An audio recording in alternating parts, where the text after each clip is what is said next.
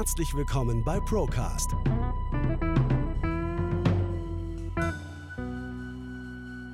Der Podcast der ProLife GmbH. Wir nehmen Sie mit auf eine Reise hinter die Kulissen der Finanz- und Versicherungsbranche. Ja, hallo Sven. Schön, dich in dem neuen Jahr wieder begrüßen zu dürfen in unserem Podcast. Und ähm, das neue Jahr hat gestartet, wie das alte aufgehört hat. Sehr ähm, mit sehr vielen verschiedenen News, mit guten und mit schlechten News. Und wir wollen uns heute zum Anfang mal damit beschäftigen, wie lange wir eigentlich arbeiten wollen. Wie lange willst du eigentlich arbeiten, Sven? Also, hi Felix, wenn du mir die Frage so stellst, äh, so kurz wie möglich. Also das heißt, ich will halt einfach nur mit einem mit einem guten äh, Rentengeld ins Alter gehen. Ja. Und äh, pünktlich zum Jahreswechsel sind die Diskussionen jetzt wieder neu entflammt. Ja. Also ist die Rente, also wir haben ja eine Aussage, die wir schon ganz, ganz lange mit uns schleppen, die Rente ist sicher. Ähm, vielleicht kurz meine Meinung dazu. Ich denke, die Rente ist sogar wirklich sicher. Ich bin mir sicher, dass jeder in irgendeiner Form in Deutschland, der in die Rente einzahlt, Rente bekommen wird. Nur die Höhe, ich glaube, die hängt so ein bisschen am seidenen Faden. Ja, die wurde ja auch damals nie äh, tituliert. Also es gab ja keine, keine Größe, es hieß ja immer nur, die Rente ist tatsächlich sicher. Ja. Da bin ich bei dir, ich glaube das auch. Äh, die Frage ist halt, wie viele Stellen sie am Ende des Tages hat. Ja, ja Rente ist ja auch ein äh, interessantes Thema, auch immer für die Politik, weil es geht ja über, ähm, über Jahre oder Jahrzehnte. Das heißt, die Aussagen, die jetzt getroffen werden, wie zum Beispiel der Herr Scholz, der gesagt hat, 2070 muss sich jeder äh, sicher sein, dass er entsprechend eine Rente bekommt, wenn er in Rente geht.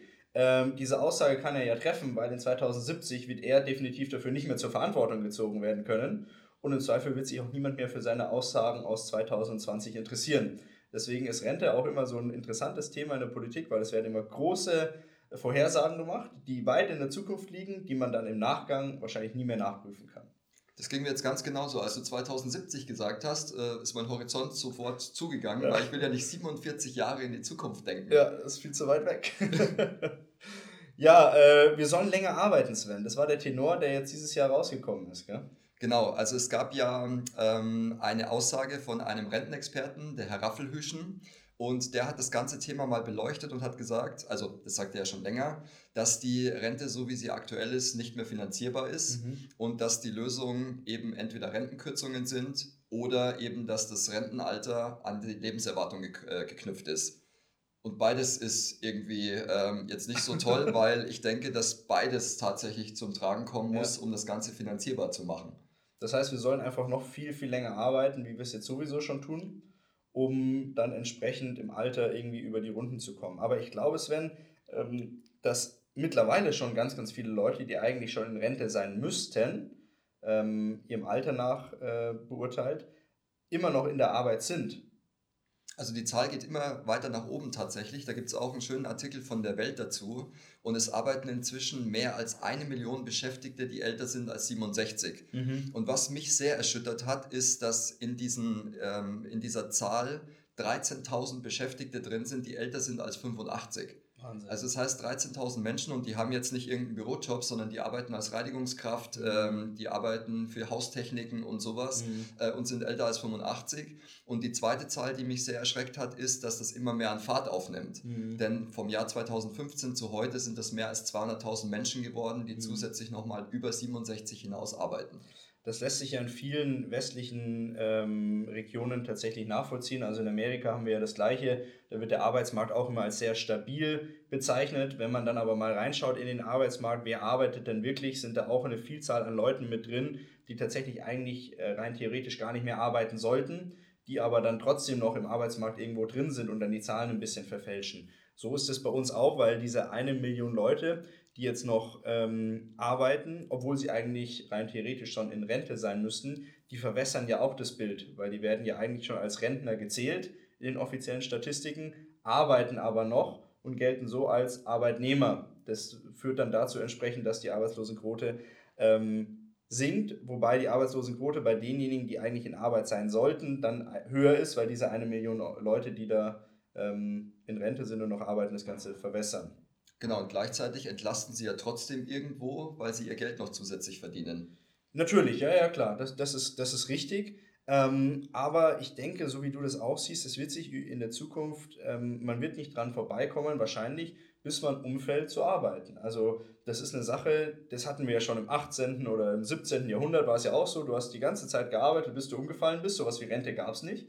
Dann hatten wir so ein, äh, das war ja nicht mal ein Jahrhundert, sondern jetzt ein paar Jahrzehnte, wo man die Möglichkeit hatte, in Rente zu gehen und dann entsprechend seinen Lebensabend zu genießen. Und jetzt haben wir wieder einen Zyklus, wo man halt bis zum Schluss arbeiten muss, weil es einfach gar nicht anders finanzierbar ist, wenn du dich nicht, das muss man tatsächlich dazu sagen, wenn du dich nicht vorzeitig privat darum kümmerst, vorzusorgen.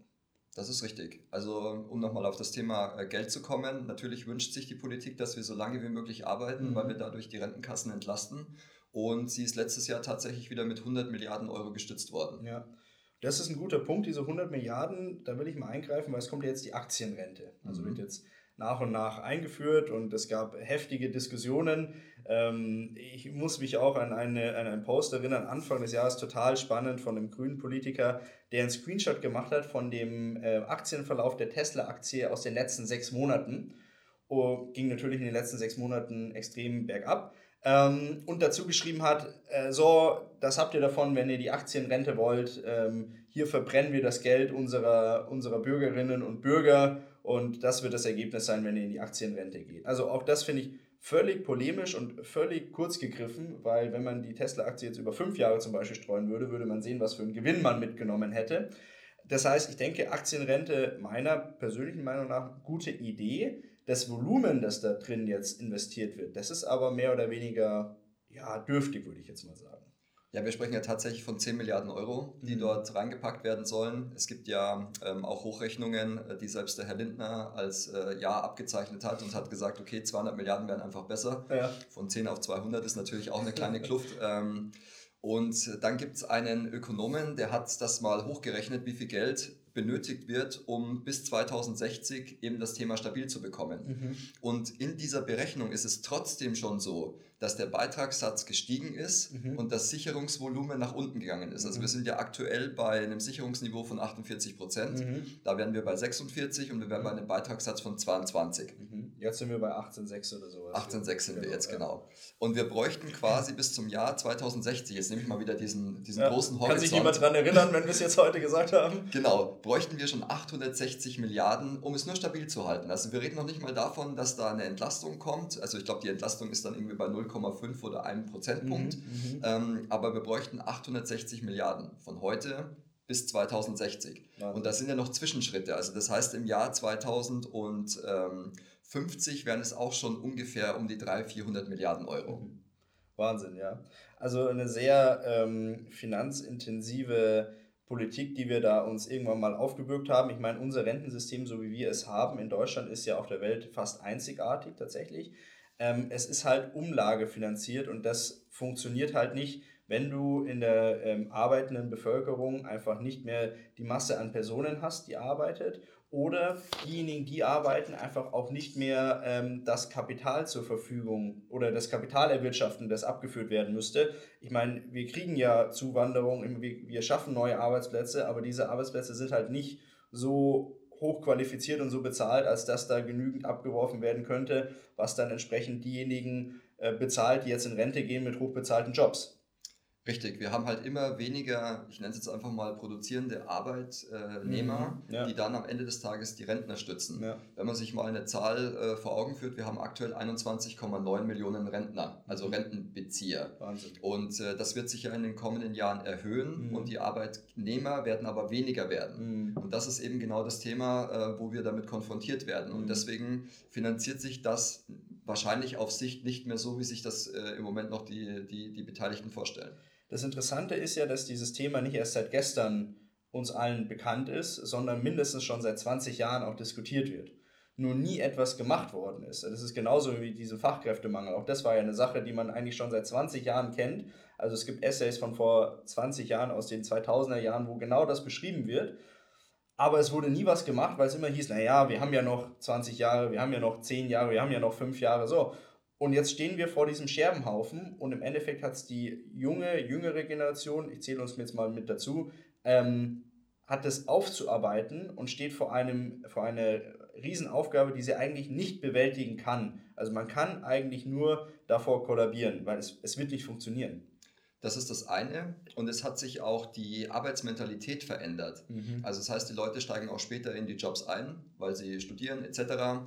Dann kommt noch dazu, dass sie auch eine andere Auffassung vom Arbeiten haben. Mhm. Also das heißt, sie wollen sich auch, gibt es eine Umfrage, mehr Auszeiten nehmen. Also das heißt, die wollen gar nicht durchgehend in der Arbeitswelt aktiv sein, sondern wollen sich auch Auszeiten rausnehmen. Und das sind eben so, äh, so Dinge, wo ich dann sage, das ist natürlich auch nochmal ein Rückschritt für die Finanzierung. Ja, auf jeden Fall.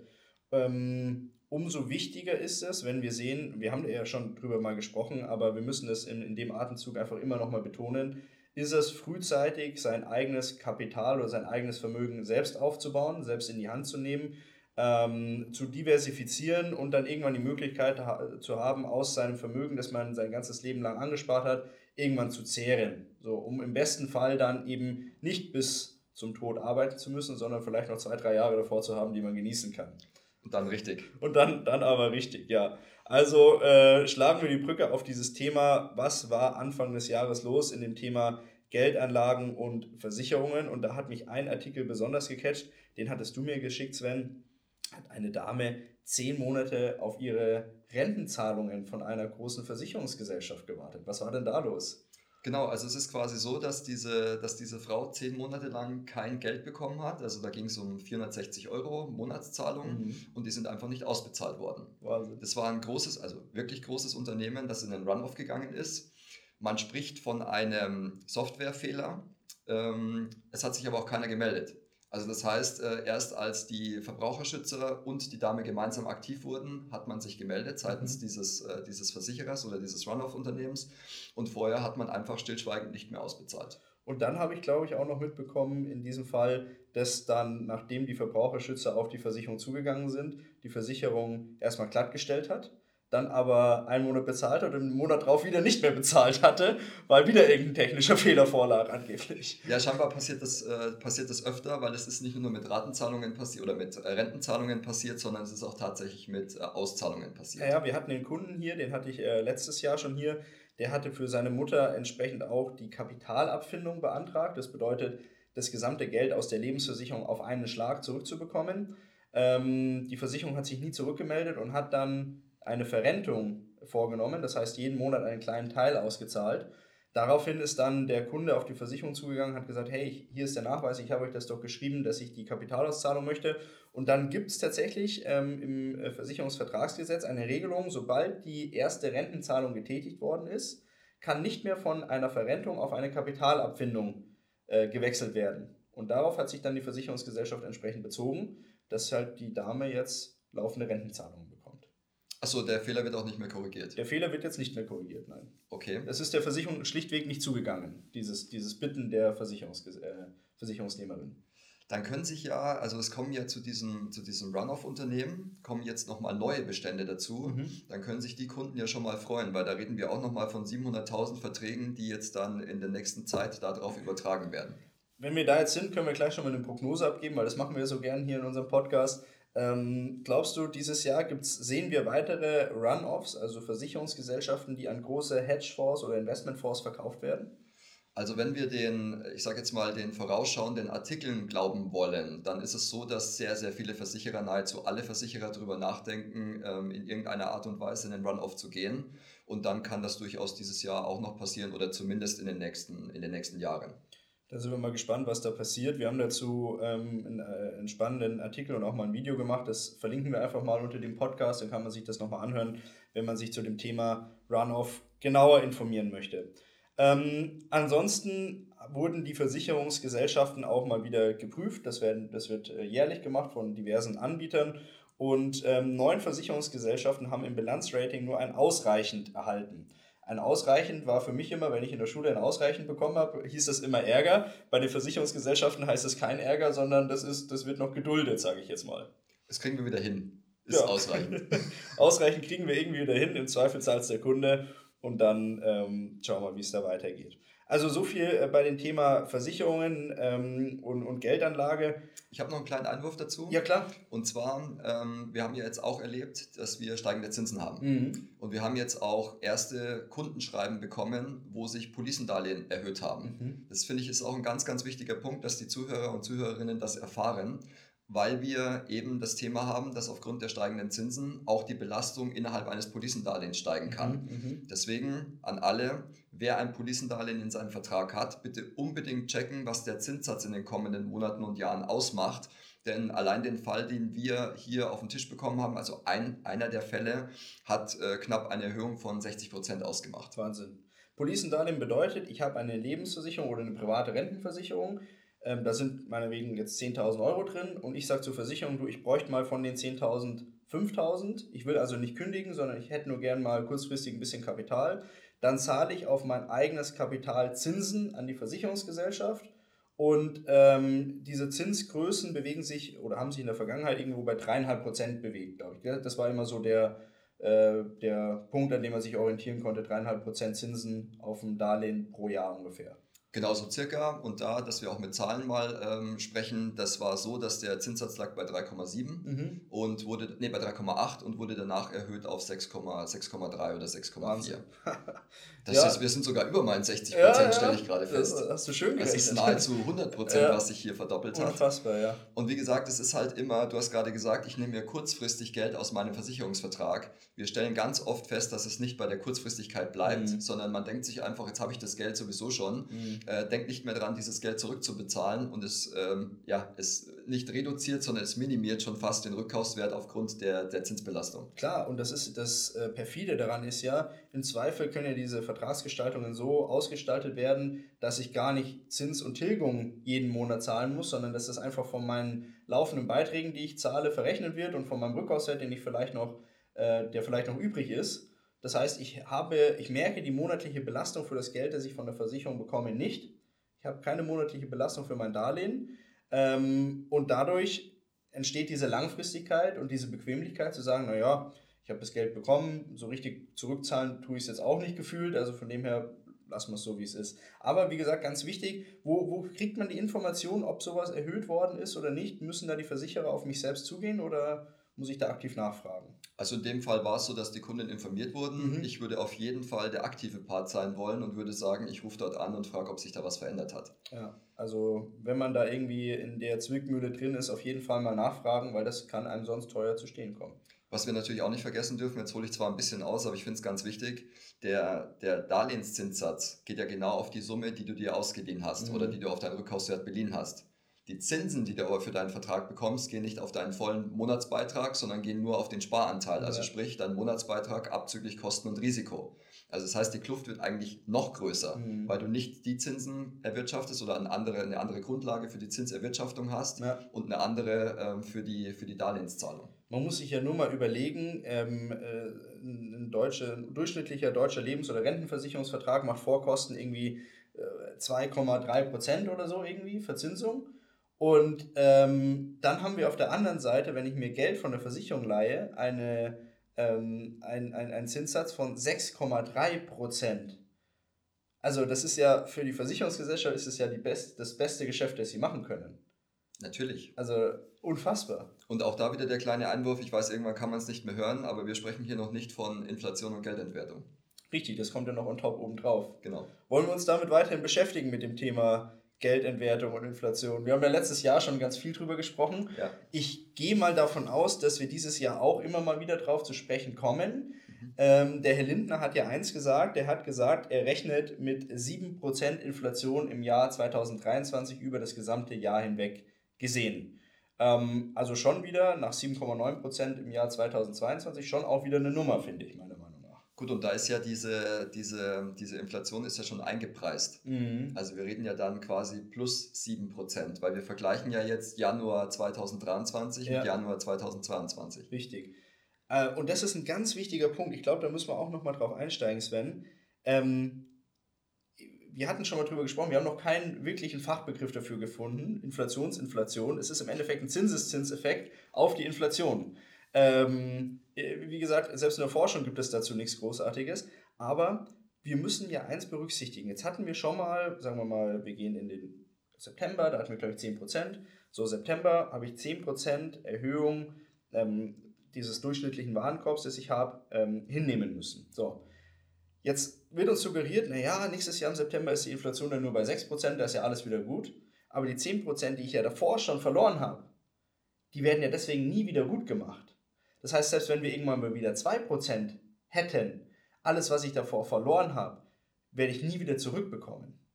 Nein, dieses Geld ist, das, äh, genau das wollen wir ja mit diesem Begriff, der uns noch nicht ja, eingefallen ist. Oder da, wo, wo Vielleicht fällt den Hörern ja was ein, einfach drunter kommentieren. Genau, und äh, das macht es relativ deutlich. Also du ja. verlierst, es gibt ja, da kann sich auch jeder selber mal im Internet informieren, wenn man sich anschaut, was in den letzten zehn Jahren einfach an Geldentwertung passiert ist. Ja, und äh, genau das ist eben, ist eben Fakt, dass diese Einpreisung der letzten Jahre eben schon mit drinnen ist und dazu dann nochmal die aktuelle Inflationsrate mit oben drauf kommt. Also sind die 7% werden uns trotzdem wehtun, ähm, weil das ist ja auch das Interessante, ähm, diese 7% ja trotz der sinkenden Energiepreise, die ja letztes Jahr in, ähm, Inflationstreiber waren, ähm, trotz der sinkenden ähm, Energiepreise Preise diese 7% an anderer Stelle irgendwo eingepreist werden. So, und da gibt es ganz, ganz viele Nachholeffekte, die vielleicht bei uns noch gar nicht angekommen sind, die nächstes Jahr dann entsprechend noch ähm, einschlagen werden, sage ich jetzt mal in Anführungszeichen, und es wird nicht der Benzinpreis oder der Gaspreis oder sonst irgendwas sein, sondern es werden andere Güter sein, die dieses Jahr entsprechend die Inflation ausmachen werden. Also die ersten, ähm, die ersten Analysten gehen davon aus, dass, äh, dass wir 2023 nochmal tiefer in die Tasche greifen müssen, mhm. weil wahrscheinlich auch das Thema äh, Lebensmittel und so weiter nochmal zum Tragen kommt. Und ähm, ich weiß nicht, wie es dir geht, aber ich habe es schon wieder an der Tankstelle festgestellt. Also ich tanke jetzt schon wieder nicht mit 1,6 irgendwas, mhm. sondern ich war schon bei 1,8 irgendwas. Okay. Und ja, auch ja. da merkt man schon wieder, dass die, dass die Preise anziehen. Ja, es ist eine gewisse Volatilität, ist einfach da. Das ist äh, definitiv so. Ähm, auf der anderen Seite kann der schlaue Anleger sich ähm, wahrscheinlich auch wieder im Jahr 2023 mit ähm, Rohstoffen und mit Sachwerten relativ gut eindecken und wahrscheinlich auch hier gute Renditen erzielen. Für den Verbraucher ist das natürlich eine Sache, die unangenehm ist, aber man muss ja immer beide Seiten sehen äh, um die geht es ja auch bei uns im Podcast immer. Den Investor und den, der es ausgibt.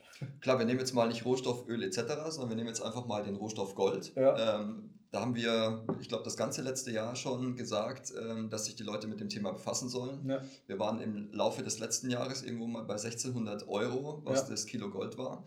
Wir sind jetzt bei 1000, nee, nicht das Kilo, Gott, zurück, die Unze, 1600 und jetzt sind wir bei 1900, äh, ich glaube 30 heute aktuell. Ja, also schon nah an, dem, an der 2000er Grenze dran.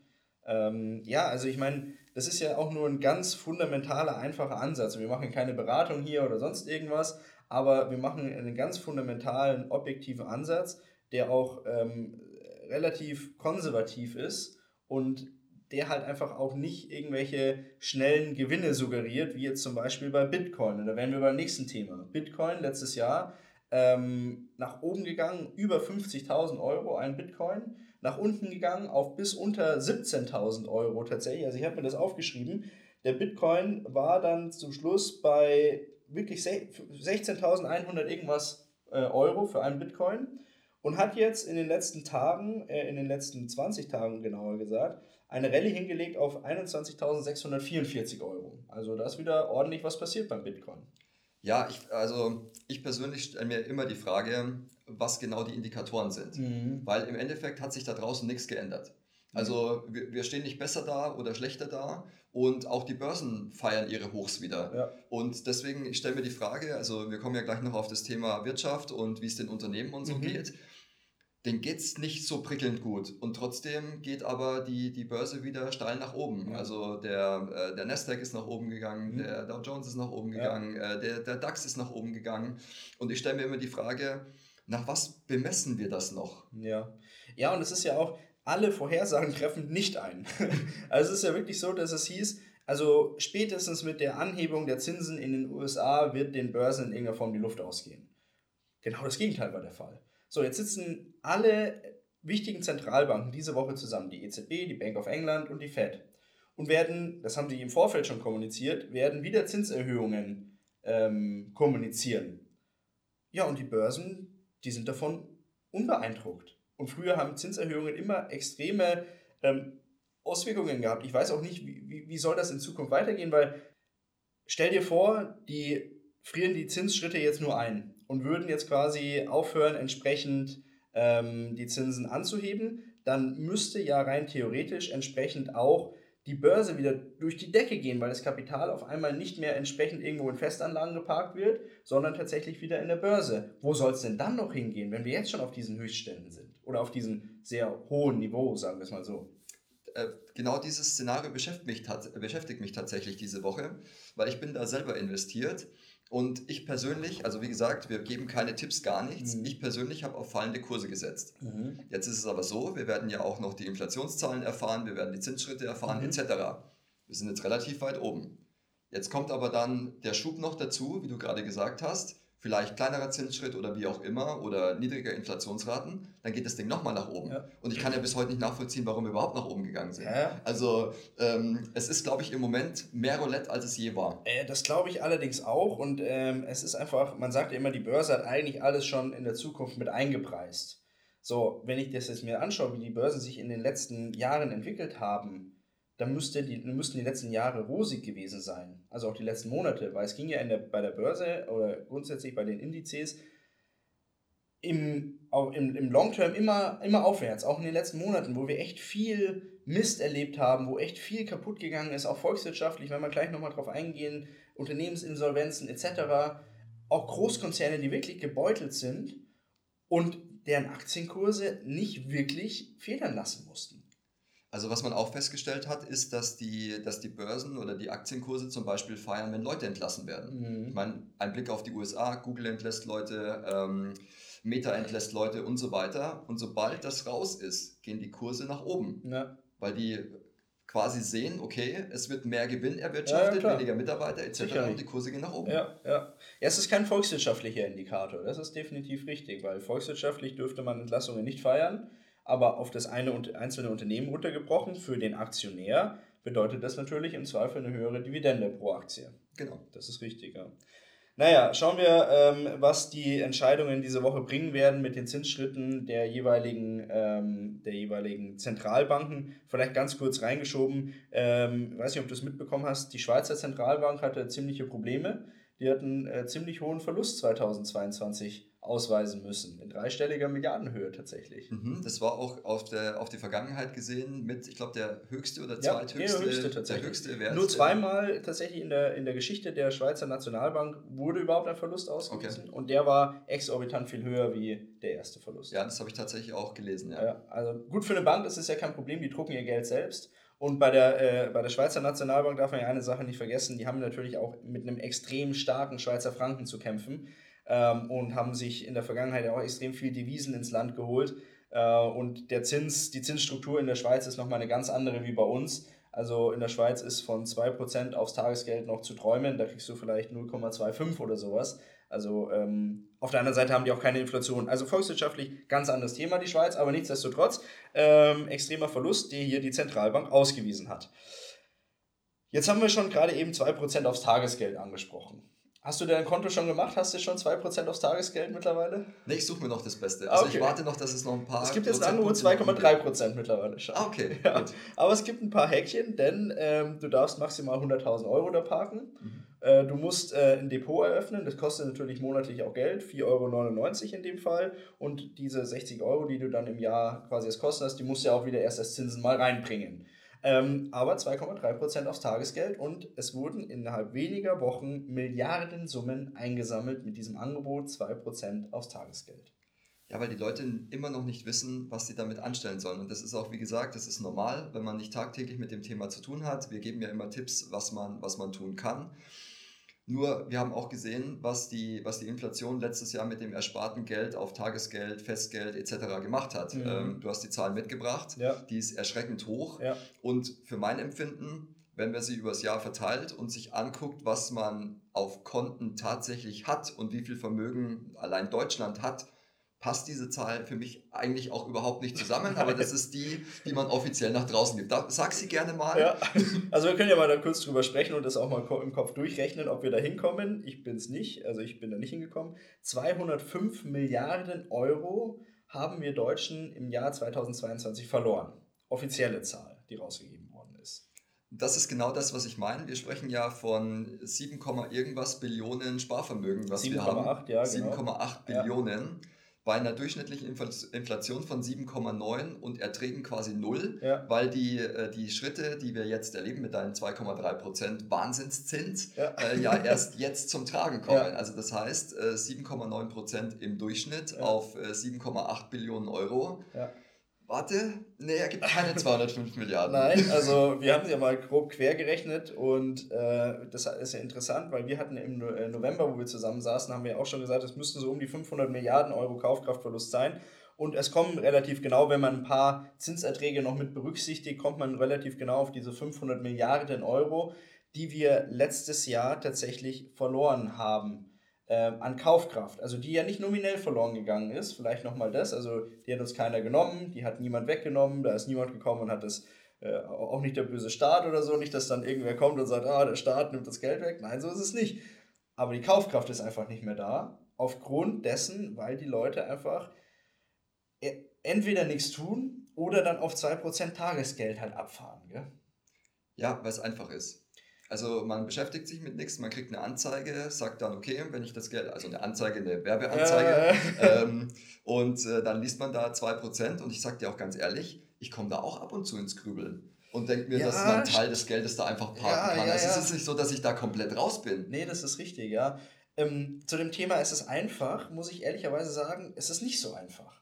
Also ich habe auch einen Online-Broker und da war auch hier 2,1% Ähm, für der erste Haken war, es war nur für Neukunden. Ich war ja kein Neukunde, weil ich hatte mein Depot da schon. Äh, für Nicht-Neukunden gab es 0,25%, das habe ich dann gelassen. Ähm, aber ich hätte da entsprechend ein Tagesgeldkonto aufmachen müssen. Ich hätte die ganzen Geldwäschethemen dann nochmal entsprechend ähm, abarbeiten müssen. Personalausweis, Verifizierung. Ähm, dann hätte ich was zu mir nach Hause geschickt. Ich hätte es unterschrieben oder ich hätte es digital unterschrieben oder sonst was. Also es ist, es ist nicht so einfach, wie man sich das vorstellt sich einen Batzen Gold zu kaufen, ist mindestens genauso einfach. Sagen wir es mal so. Also. Äh, also ja, das mit Sicherheit, mit dieser ganzen Geldwäsche-Thematik, mit dieser Verifizierung, ja. Postident und wie sich das ganze Thema alles schimpft. Genau. Äh, da hast du vollkommen recht, Terrorismusfinanzierung äh, steht ja. ganz oben an. Ähm, und von daher ist es natürlich schon so, dass es mit sehr, sehr viel Bürokratie verbunden ist. Also du überweist jetzt nicht einfach nur Geld von A nach B, genau, das will ich damit sagen. Und das ist halt, das war bei mir dann auch immer so das Thema, wo ich gesagt habe, oh, ist halt doch ein bisschen Aufwand. Äh, und das ja, aber die Motivation der Leute, ich meine, die haben das ja gemacht und es ist ja schon ein bisschen Aufwand dann anscheinend dahinter. Die Motivation der Leute ist ja dann doch in irgendeiner Form da. Aber die Motivation der Leute zu sagen, ich beschäftige mich mein, mit meinen Finanzen und mache anstatt eine halbe Stunde Kontoeröffnung oder Stunde, höre ich mir mal eine Stunde den Podcast hier an und weiß dann, was zu tun ist. Oder viele andere gute Podcasts oder Informationssendungen ähm, auch. Das fehlt irgendwie. Also es wird einem ja auch einfach gemacht und wir nehmen das ja auch an. Es gehören ja immer zwei, zwei Seiten dazu. Wenn es mir einfach gemacht wird, dann habe ich immer noch die Entscheidung, nehme ich es an oder nicht. Aber wenn Milliarden von Euro auf 2% Tagesgeldkonten landen, dann wird das anscheinend wohl auch angenommen. Also nochmal, es wird mit Sicherheit sehr, sehr gut angenommen, weil wir wissen ja, dass der Großteil der 7,8 Billionen tatsächlich da geparkt ist. Mhm. Und ähm, es ist im Endeffekt so, dass du dann von einer Bank auch zur anderen hüpfst. Irgendwann hast du keine Ahnung, wie viele Konten, wie viele Depots und wie auch immer. Ja. Nur es gilt ja immer für einen begrenzten Zeitraum. Also ich habe zum Beispiel das auch äh, letztes Jahr gemacht, da ging es aber wirklich um keine große Summe. Das war einfach nur so, da habe ich noch ein Prozent angeboten bekommen. Mhm. Da habe ich mir gedacht, okay, das mache ich jetzt. Und am Ende des Tages habe ich dann die, ähm, habe ich dann den Zinsertrag gesehen auf dieses Geld und habe dann auch gesehen, dass äh, Mühbeträge abgezogen wurden für meine Kapitalertragssteuer ja. oder Abgeltungssteuer. Ja. Da habe ich mir gedacht, okay, das, die Überweisung dorthin war teurer als das, was ich da an der Und die Zeit, die du reingesteckt und hast, Zeit, deine eigene Zeit, die darf, das darf man ja auch immer nicht vergessen. Ja, also wirklich äh, eine ne spannende Sache und äh, wir werden schauen, wie, wie, wie das entsprechend ähm, dort weitergeht oder wie wir da entsprechend eine weitere Verzinsung vielleicht sehen werden bei, bei Banken. Wir behalten das äh, auf jeden Fall mal im Blick. Mal schauen, wo wir die besten Angebote finden. ähm, ansonsten ist noch ein Thema, ähm, was äh, ja auch äh, immer im Januar publiziert wird, sind so die, die Firmenpleiten, Firmeninsolvenzen aus dem Jahr 2022. Und da hat sich doch ähm, im Vergleich zu den letzten Jahren einiges getan während sich der, ähm, der, ja, die Industrie während der Corona-Pandemie tatsächlich sehr robust gezeigt hat, ähm, wurde jetzt im Jahr 2022 dann doch das ein, die ein oder andere Auswirkung sichtbar. Ähm, ich behaupte auch aus Corona heraus, ich glaube nicht nur, dass es die Energiekosten waren, die letztes Jahr dazu geführt haben, dass viele den, die, die, die Finger gestreckt haben, Aber Sven, du hast uns ein paar Zahlen mitgenommen, die nachdenklich machen. Genau, also ich spreche jetzt mal nicht von den, von den kleinen Insolvenzen, also alles ist tragisch, egal über welche Klar, Insolvenz wir sprechen. Ja. Was aber deutlich zugenommen hat, waren die, die Anzahl an Insolvenzen von Großunternehmen. Mhm. Das, äh, da gelten Firmen, die einen Umsatz höher 10 Millionen Euro machen. Mhm. Das heißt, dementsprechend hängt auch viel an, äh, an Arbeitskraft hinten dran, an Arbeitnehmern hinten dran, wenn dort eben entsprechende Insolvenzen passieren. Und da sprechen wir eben, dass wir ähm, 60 Prozent mehr haben im Gegensatz zum, zum Vorjahr. Wahnsinn, 60 Prozent mehr bei den Großunternehmen das ist schon eine Menge und das kriegt man gar nicht so sehr mit, finde ich. Also ich weiß nicht, wie es dir geht. Also manche Sachen hat man mitbekommen, wie diesen äh, Eukalyptus-Bonbon-Hersteller, der äh, insolvent gegangen ist. Das ist mir so im, im Gedächtnis geblieben. Dieser eine große Automobilzulieferer äh, aus dem Nürnberger Raum, das ist mir auch im Gedächtnis geblieben. Aber sonst, hm, weiß ich nicht. Ja, du kriegst einfach nur so große mit. Also ja. Karstadt geht jetzt dann, ich hoffe es natürlich nicht, aber geht jetzt dann ins Triple. Also die haben quasi schon zweimal Insolvenz ah, angemeldet. Okay. Mhm. Das es hängt aber auch dann immer mit Filialabbau zusammen, mit ähm, Arbeitsplatzreduzierung und so weiter. Also wir dürfen nicht vergessen, es wird hier wieder Arbeitskraft quasi in den Markt geschwemmt, mhm. die wir aber wieder wahrscheinlich nicht in den Zahlen zu sehen bekommen, ja. weil eine Umschulung schon wieder dazu führt, dass diese Zahl nicht in der Arbeitslosenstatistik auftaucht. Richtig, ja. Also Umschulung, Kurzarbeit etc., auch dieses Insolvenzgeld, das es ja in Deutschland Gott sei Dank gibt, zahlt man auch jeden Monat eine Umlage dafür, führt ja auch dazu, dass du entsprechend nicht gelistet bist ähm, als arbeitssuchend oder sonst irgendwas, weil du bist ja noch aktuell in einem, in einem Prozess drin, der ja vorgesehen und definiert ist ähm, in dem Fall dann in, bekommst du halt oder beziehst Insolvenzgeld dann vom Amt. Genau, richtig. Und was ich auch immer spannend finde, ist, sind die, die Wordings, die genutzt werden, mhm. also wie man das ganze Thema den, den Leuten erzählen möchte. Mhm. Und äh, es heißt, es kommt keine Inflationswelle auf uns zu, was das auch immer bedeutet. Weil es gibt ja keine Zahl, ab wann ich für eine Welle. Insolvenzwelle. Die Insolvenzwelle. Aber ja. es gibt ja keine Zahl, ab wann ist es eine Welle. Ja. Sondern man sagt ganz einfach, man geht davon aus, dass es 2023 stetig wachsen wird. Ja, richtig. Also das finde ich Wahnsinn. Also, also ich zitiere hier mal was. Ähm, da wird auch von, und das ist eine offizielle, eine offizielle Pressemitteilung der Bundesregierung. Äh, die beantragten Unternehmensinsolvenzen nahmen von einem niedrigen Niveau aus wieder zu. Ähm, da geht es jetzt um den Oktober. Im Oktober lagen sie um 17,9% über den Stand von vor einem Jahr. Frühindikatoren deuten auf einen weiteren leichten Anstieg hin. Eine Insolvenzwelle ist jedoch nicht in Sicht.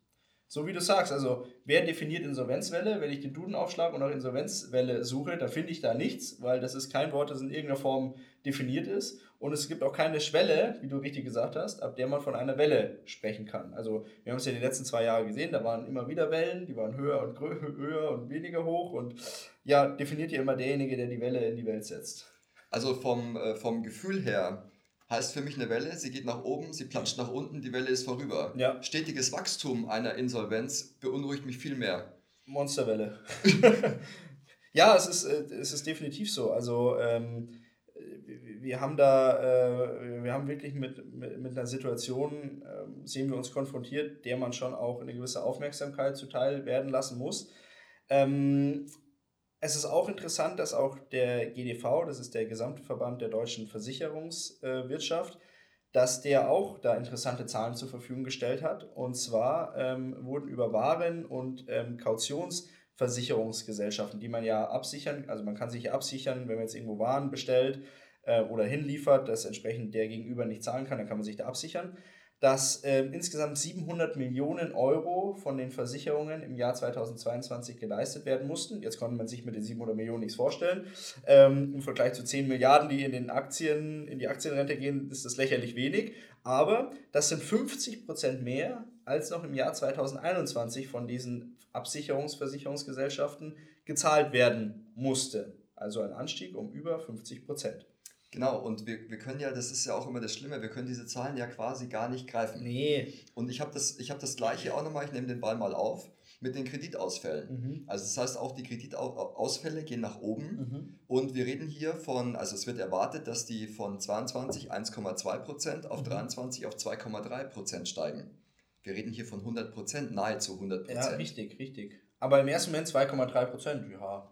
Das und dann immer von was? Ja, ja, genau. Also das ja, ist ja auch immer, was ist die Grundlage? Und es wird, ähm, es wird schwieriger, diese Informationen zu bekommen, aber das ist wirklich gut und das kann man an der Stelle ja auch mal lobend erwähnen. In Deutschland kriegt man alle Informationen, die man haben möchte. Das ist anders. Wir haben einen Geschäftspartner in Österreich. Da sind eben diese ganzen ähm, statistischen Aufbereitungen ähm, nur kostenpflichtig verfügbar. Und das kostet auch richtig Geld, wenn man ein Abonnement abschließen möchte. Das kostet für ein Jahr mehrere hundert Euro. In Deutschland kriege ich das alles umsonst zur Verfügung gestellt. Das heißt, ich kann mir eigentlich alles, was ich brauche, ziehen, wenn ich wirklich will. Und das ist eine Sache, wo ich wirklich sage, das ist wichtig, dass wir das haben. Auf jeden Fall. Ja, weil sonst ähm, stochert man da wirklich da im Dunkeln herum. Ähm, es ist eine Bank pleite gegangen Ende letzten Jahres, die North Channel Bank. Hat ihr die was gesagt? Wer kennt sie nicht? Ja, so, so ging es mir auch. North Channel Bank. Also was man ja mitbekommen hat, war diese Green Seal Bank. Genau. Ähm, äh, die, das hat man mitbekommen. North Channel Bank war aber in Deutschland auch aktiv. Also es betrifft mehrere tausend Kunden, ähm, die da entsprechend ähm, ja, ihr Geld geparkt hatten. Da kommt jetzt entsprechend dieses Sicherungs, diese Sicherungsverkehrungen für Banken zum Tragen. Vielleicht dazu ganz kurz nochmal, das sind ja 100.000 Euro, ähm, die immer gesichert sind pro Konto, pro Person bei dieser Bank, für die der Bund ja einsteht. Alles, was darüber hinaus noch auf dem, bei der Bank in irgendeiner Form geparkt ist, ähm, da ist ein Fragezeichen drüber, ob man das wieder sieht oder nicht. Genau, richtig. Also ich, es gibt meines Wissens noch Konstruktionen, da, äh, da geht die Bank noch mit rein genau. oder der Bankenverbund geht dann noch mit rein genau. äh, über diesen Wert hinaus, aber bis 100.000 Euro ist es quasi gesetzlich gesichert. Genau, und dann gibt es noch Privatbanken, die entsprechend auch nochmal selber ein eigenes Konglomerat haben, wo sie entsprechend jedes Jahr einen gewissen Betrag einzahlen, um dann in irgendeiner Form was abfedern zu können. Und dann gibt es noch in der Schweiz diese Kantonalbanken, die sind entsprechend dann nochmal so aufgebaut, dass tatsächlich jeder Bürger eines Kantons mithaftet für Kreditausfälle oder für Ausfälle, die die Kantonalbank tatsächlich erwirtschaftet. Also ganz interessant. Ähm, die Berner Kantonalbank hatte da mal einen Fall vor, ja, schon Jahre her. Die hatte sich dann tatsächlich im Investmentbereich ähm, verzockt und hatte dann ja, relativ, große, relativ großen Verlust auszuweisen. Und dann hatte, ich kann es jetzt nicht mehr genau ähm, äh, in, in, Zahlen darstellen, aber jeder äh, Berner Bürger musste dann entsprechend irgendwie, keine Ahnung, 50 Franken oder sowas an die Bank zahlen, damit die entsprechend sich wieder sanieren konnte. Also da haften dann die äh, Kantonalbürger tatsächlich auch mit. Das ist ganz witzig, weil die machen es offiziell und bei uns ist es halt so, es ist halt der Steuerzahler. Also richtig, es ist halt nicht der Berner oder der Ingolstädter, sondern ja. es ist halt der Steuerzahler. Richtig nur, dass jetzt ich die Problematik habe bei einer North Channel Bank, die sicherlich nicht ihre Arbeitsplätze in Deutschland in irgendeiner Form hat, sondern sicherlich irgendwo im Ausland, dass ich mit dieser Bank ja wirklich auch regional nicht verbunden bin und trotzdem in irgendeiner Form als Steuerzahler da mit im Boot bin ähm, für die ähm, Entschädigungsleistungen, die jetzt hier entsprechend ähm, gezahlt werden müssen. Genau, also ich weiß auch nicht, wie es dir geht, aber ich habe das Gefühl, dass auch immer wieder Banken aufploppen, die ja. dann auch immer relativ, ich will jetzt nicht sagen zeitnah, aber die über die Zeit gesehen auch immer wieder mal verschwinden. Das kriegt ja. man nicht immer mit, weil die teilweise viel zu klein sind. Ja. Ähm, aber sowas kommt schon öfter vor. Und die locken natürlich auch, ich will jetzt nichts gegen die Bank sagen mit den 2,3% Tageszins, aber es ist erstmal ein Log-Einstieg, dass du auch dort dein Geld parkst und dass du auch dann am besten noch dein Gehalt dorthin überweisen lässt und so weiter. Ja, ähm, ich lasse es einfach mal so stehen. Richtig. Das lassen wir einfach mal so stehen. Es ist natürlich, es ist nichts anderes wie eine riesen Werbekampagne. Diese 2,3 Prozent, bleiben wir jetzt mal dabei, ist ja auch vollkommen egal, welche Bank es ist. Ähm, ein riesen Log-Angebot und ein, äh, ein riesen Marketing-Gag. Und äh, im Endeffekt geht es nur darum, so viel Datensätze wie möglich zu haben, so viele Kunden wie möglich zu haben und dann, um daraus dann irgendwann mal ähm, ein Geschäftsmodell skalieren zu können. Ob das dann funktioniert, steht in den Sternen. Es haben ja auch viele ähm, Kryptobörsen in der Vergangenheit versucht, so ähm, eine gewisse Community aufzubauen und darauf ein Geschäftsmodell zu platzieren, was ja dann unterm Strich auch nicht funktioniert hat, weil wenn kein Wert da ist, wenn kein Wert geschaffen wird, dann geht es nur eine Zeit lang gut und dann irgendwann sind die Investoren halt einfach weg. Genau so ist es. So, ähm, unterm Strich kann man sagen, dass der Januar, also wir haben zwar, es ist viel, viel passiert tatsächlich und ähm, der Herr Lindner zum Beispiel, um das nochmal kurz hier mit anzubringen, rechnet zum Beispiel auch mit dauerhaft hohen Energiepreisen. Das hat er uns auch im Januar gesagt. Ähm, aber so zusammengefasst glaube ich, dass der Januar relativ ruhig war. Also keine großen, aufsehenerregenden Sachen, wo ich jetzt sage, das ist so äh, hervorgestochen. Es ist vieles unter dem Radar passiert. Das haben wir jetzt heute noch ein bisschen thematisiert. Und vielleicht wollen wir aussteigen mit dem Thema ähm, Wohlstandsverlust ähm, gepaart mit dem Thema Immobilie. Immobilie ist ja auch immer in Deutschland so ein Indikator für Wohlstand. Also wenn ich ein Eigenheim habe, dann geht es mir tendenziell gut. Ähm, wenn ich Eigentum habe, dann habe ich das in irgendeiner Form geschafft, weil immer so der deutsche Traum und im Schwabenländle sagt man, schaffe, schaffe, Häuslein baue. Ähm, da ist es aktuell so ein bisschen schwierig. Der Immobilienmarkt, der, der schwächelt und auch der, der damit verbunden der Wohlstand, den wir uns alle aufgebaut haben über die letzten Jahrzehnte, der nimmt immer mehr ab. Also wir haben natürlich jetzt gerade eine ziemlich toxische Mischung aus dem Ganzen. Also mhm. wir haben hohe Zinsen, also hohe Bauzinsen, deswegen gehen auch die Baufinanzierungen deutlich zurück. Mhm. Also ich glaube auch irgendwas um die 40, 50 Prozent sind die Baufinanzierungen zurückgegangen. Wahnsinn, ne? Dann haben wir das Thema, dass die, dass die Baumaterialien fehlen. Ja. Das ist das nächste Thema. Also das heißt, viele ich sage jetzt mal übertrieben, sitzen da und haben kein Dach über dem Kopf, weil einfach die Baumaterialien fehlen. Okay. Und dann kommt auch noch dazu, dass die, dass die Immobilienpreise nicht wirklich nachgegeben haben. Mhm. Also das heißt, wir sehen also ich will nicht mal von einem Knick sprechen, wir sehen vielleicht so einen ganz kleinen Mini-Abwärtstrend, ja. aber da kommt es auch auf die Region an. Ja, also richtig, von ja. daher haben wir, haben wir noch ein ganz anderes Thema, dass äh, dadurch, dass der Immobilienmarkt jetzt schwächelt, was den Kauf anbelangt, die Mietpreise durch die Decke gehen. Mhm. Weil der, der jetzt nicht kauft und trotzdem eine, eine Wohnveränderung haben will, der mietet jetzt. Und deswegen haben wir einen Anstieg der Mieten im letzten halben Jahr gesehen von, auf 6, oder von 6,3 oder 6,9 Prozent. Wahnsinn. Das war mir gar nicht so sehr bewusst. Ja. Spannend, aber völlig nachvollziehbar, dass diejenigen, die äh, geplant hatten zu kaufen, zu finanzieren und jetzt sagen, nee, unter den aktuellen Umständen geht das nicht. Und ich persönlich kenne auch Leute, die entsprechend jetzt nicht äh, ihr Haus bauen oder ihre Wohnung kaufen, weil sie sagen, äh, geht unter den aktuellen Umständen nicht. Äh, die haben aber das Geld. Die haben natürlich in den letzten Jahren Geld auf die Seite geschafft und sagen, na gut, dann hole ich mir jetzt eine schöne Wohnung, da bleibe ich da jetzt mal ein bisschen zur Miete wohnen und dann darf die auch 2,50 mehr kosten. Das ist dann kein Problem, weil das Geld ist ja da. Äh, und das führt natürlich dann wieder äh, ja, zu einer... Ähm, zu einer Preisspirale auch im Immobilienmarkt, keine Frage, der, der erhitzt sich weiter. Und ähm, dann haben wir noch die Sachen, die du vorhin angesprochen hast. Wobei ich gelesen habe, Holz ist wieder verfügbar mittlerweile. Okay. Vor, vor eineinhalb, zwei Jahren war ja Holz so ein Thema. Holz gab es nicht, es konnten keine Dachstühle ausgebaut werden oder so. Holz gibt es jetzt wieder. Ich weiß nicht, äh, irgendwas anderes wird es jetzt wahrscheinlich wieder nicht geben. Ich meine, das ist ja auch immer so, eine, so ein Zyklus. Mittlerweile ist Holz äh, vom Preis her wieder auf dem Niveau wie davor auch, alles wieder gut. Ähm, aber wurde natürlich auch medial extrem gepusht. Klar. Klar, es ist ja immer so. Du hast ja vorher was Schönes gesagt und zwar hast du gesagt, der Januar war ruhig. Ja. Wir sind letztes Jahr so mit diesem Wahnsinn überschwemmt worden, ja. dass es wahrscheinlich jetzt einfach nur ruhig wirkt. Ja. Hätten wir jetzt den Januar das, das erste Mal so, wie er jetzt ist, wäre der wahrscheinlich auch total unruhig. Wahrscheinlich, ja. Aber wir haben letztes Jahr so viele Eindrücke und so viele Veränderungen und so viele, ja, so, so einen Wahnsinn in unserem Leben erleben müssen, dass es, glaube ich, jetzt einfach so ist, dass man mal durchatmen kann. Dann noch ein bisschen Weihnachten und noch ein bisschen Neujahr. Richtig, ja, ja, ja, das stimmt, ja. Obwohl, ich meine, es sind ja doch, jetzt, und jetzt muss ich doch nochmal auf ein Thema zu, zu sprechen kommen, es sind ja doch Sachen passiert, wo man sich eigentlich hätte aufregen können darüber oder wenigstens, wo man sich hätte beschäftigen müssen damit. Das ist World Economic Forum, jetzt in Davos, das stattgefunden hat. Ich meine, das ist ja schon eine skurrile Veranstaltung. Also, äh, wir brauchen jetzt nicht im Detail darauf eingehen, da gibt es bestimmt Videos, Beiträge, Podcasts, die sich definitiv tiefer damit beschäftigen.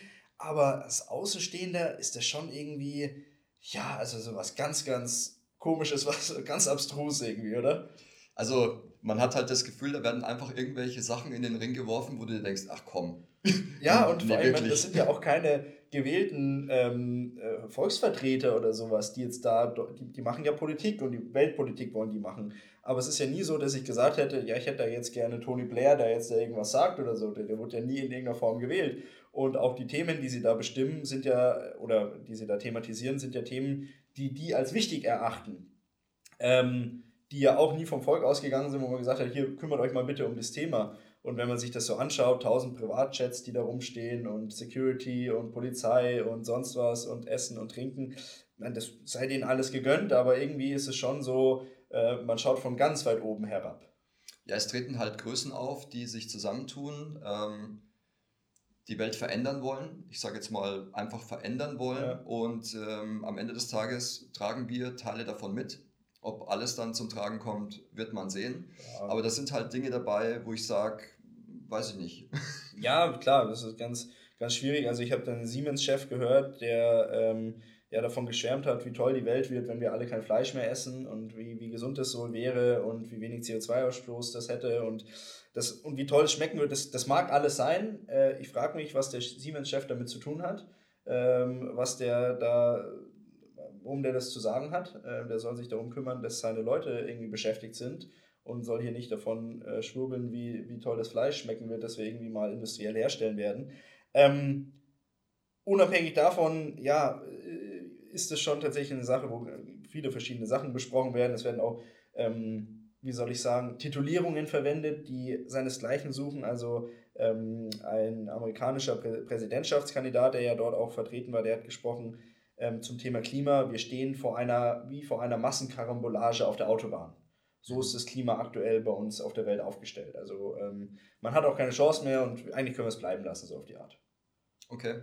Ähm, am Ende des Tages wird man das sowieso sehen, was sich da bewahrheitet. Ähm, ich bin immer noch persönlich der Meinung, dass man viel selbst tun kann. Mhm. Und wenn wir das alle machen würden, also wenn wir nur das tun würden, selbst privat, was wir tun könnten, dann glaube ich, würden wir das Weltklima definitiv verbessern. Ja. Weil es gibt ganz einfache Dinge, man kann zweimal in der Woche das Auto stehen lassen, mit dem Fahrrad in die Arbeit fahren. Es ist völlig egal. Mhm. Aber wenn jeder bei sich selber anfängt, brauchen wir kein WEF oder irgendwas, sondern dann können wir alle dazu beitragen, dass wir dieses Klima verbessern. Das ist ein schönes Schlusswort gewesen, Sven. Also lass uns alle ein bisschen an die eigene Nase packen, schauen, was wir selber machen können. Dann sind wir weniger abhängig von vielen anderen Institutionen, die vielleicht auch an der einen oder anderen Stelle ein bisschen fragwürdig sind. Sven, ich danke dir für dieses äh, schöne erste Gespräch im Jahr 2023. Es waren wieder viele wichtige Themen dabei. Äh, wenn Ihnen als Zuhörer das genauso gut gefallen hat wie uns beiden, dann äh, lassen Sie gerne ein Like da, teilen Sie unseren Podcast, da freuen wir uns sehr. Und Sven, dann sehen wir uns spätestens in vier Wochen wieder, wenn wir zusammenhocken und uns den Februar 2023 anschauen. Bin gespannt, was bis dahin passiert. Genau. Mach's gut, Felix. Mach's bis gut. Ciao, ciao.